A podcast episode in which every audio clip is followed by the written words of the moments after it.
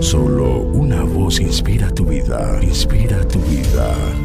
Una voz de los cielos, con el pastor Juan Carlos Mayorga. Bienvenidos.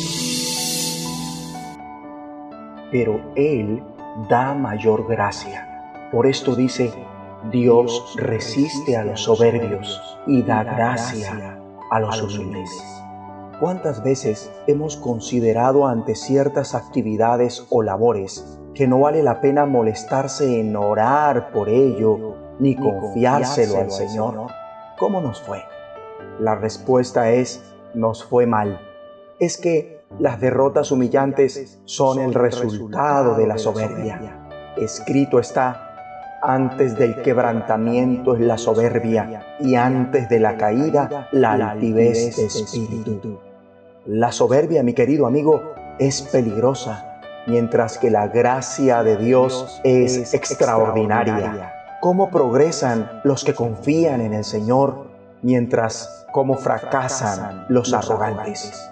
Es que el orgullo y la autosuficiencia es una amenaza. Con esto es evidente que Dios quiere que aprendas a caminar con humildad y bondad, no con arrogancia y orgullo.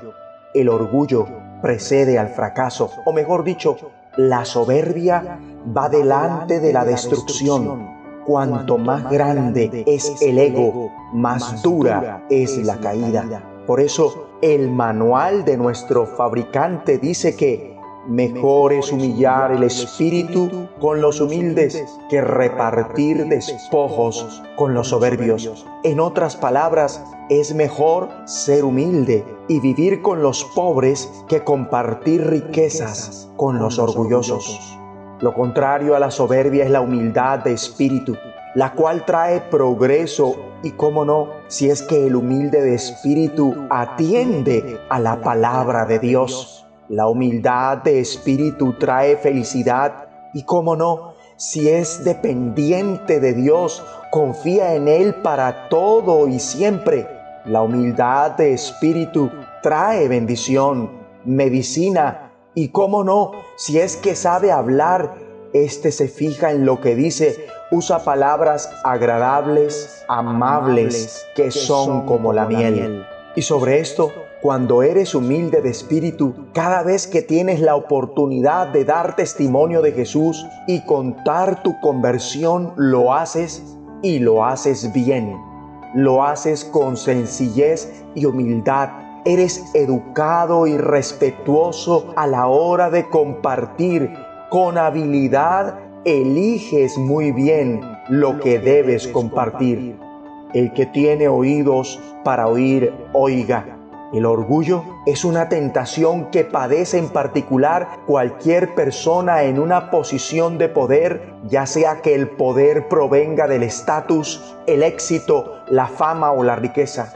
Si por ejemplo tienes a alguien trabajando para ti, o si eres padre, o si estás en cualquier posición de liderar como voluntario, estás en una posición de poder y la historia bíblica demuestra que es extremadamente difícil hacerse poderoso y resistir la tentación de la soberbia, como Usías, rey de Judá, quien con la poderosa ayuda de Dios llegó a ser muy poderoso y su fama se extendió hasta muy lejos. Sin embargo, cuando aumentó su poder, Usías se enalteció para su ruina porque se rebeló contra Dios. Esto nos advierte que si Dios nos ha bendecido con progreso, siempre hay una tentación de sentirnos orgullosos. Ora conmigo así. Padre, ayúdame a guardar mi corazón de la soberbia. No dejes que me ensoberbezca con el progreso que me estás dando. Más bien que me mantenga humilde de espíritu, que ese sea mi vestido a fin de hablarle a la gente acerca de Jesús, seguir su ejemplo supremo de humilde servicio, trayendo progreso, dicha, bendición y medicina, donde esté y donde vaya. En el nombre de Jesucristo. Amén. una voz de los cielos.